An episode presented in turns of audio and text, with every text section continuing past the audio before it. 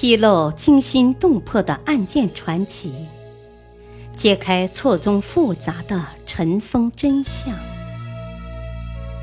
欢迎收听《古今悬案、疑案、奇案》，作者李晓东，播讲汉月。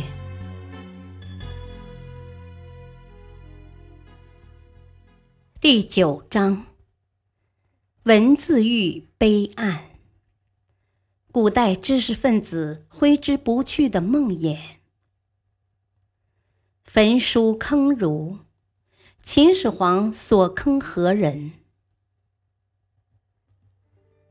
历来焚书坑儒一直被作为秦始皇残酷暴力的证据，他也被后世天下学人唾骂了两千多年。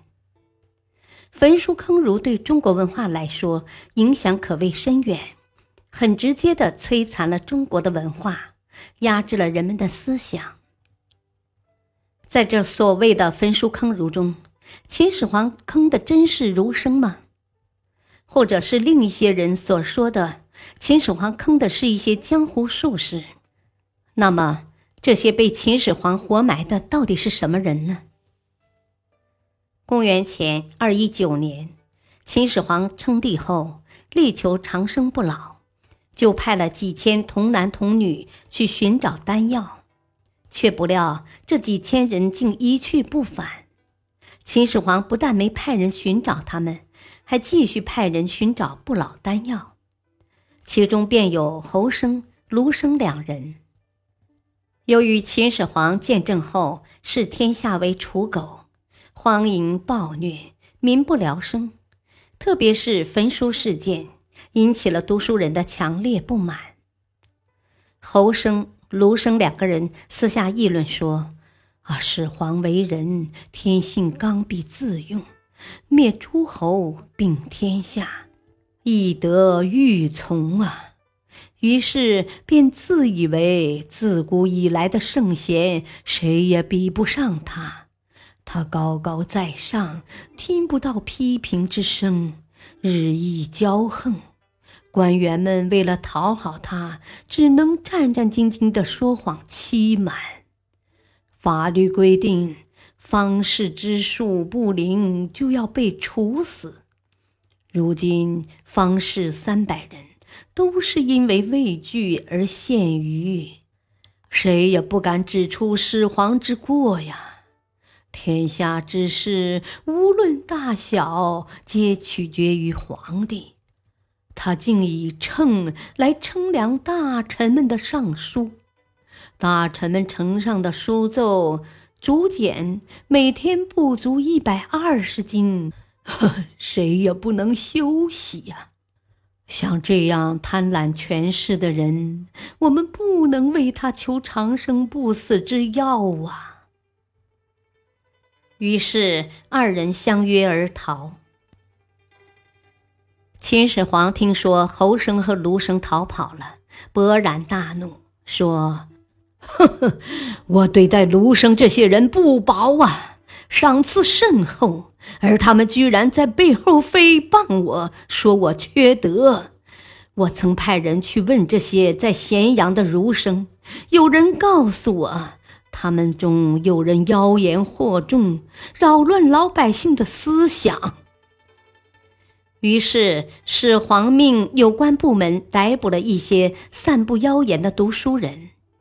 这些人在严刑拷打之下，互相检举揭发，共咬出了四百六十多个诽谤过秦始皇的儒生。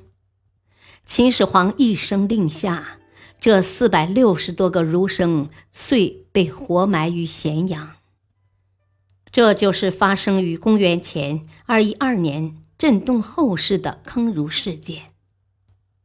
那么，所坑者到底是不是儒呢？侯生与卢生本是受秦始皇之命寻仙求药的方术之士，并不能算是纯粹的儒生。他们的逃跑也是怕自己找不到仙药被追究，而他们评论秦始皇的话却无不中地。嬴政由他二人的逃跑，而迁怒于咸阳的读书人，竟一口气活埋了四百六十多人。因此，有人说事情的起因是方士设骗，并且在诽谤秦始皇后逃亡。秦始皇迁怒于其他方士是正常的，所以被杀的当然也是方士。据说“坑儒”一说最早是出现在西汉时期，那时秦始皇已经死了一百多年，所以许多人便开始替秦始皇翻案，如章太炎、顾颉刚等人认为秦始皇并没有坑过儒，他坑的其实是方士。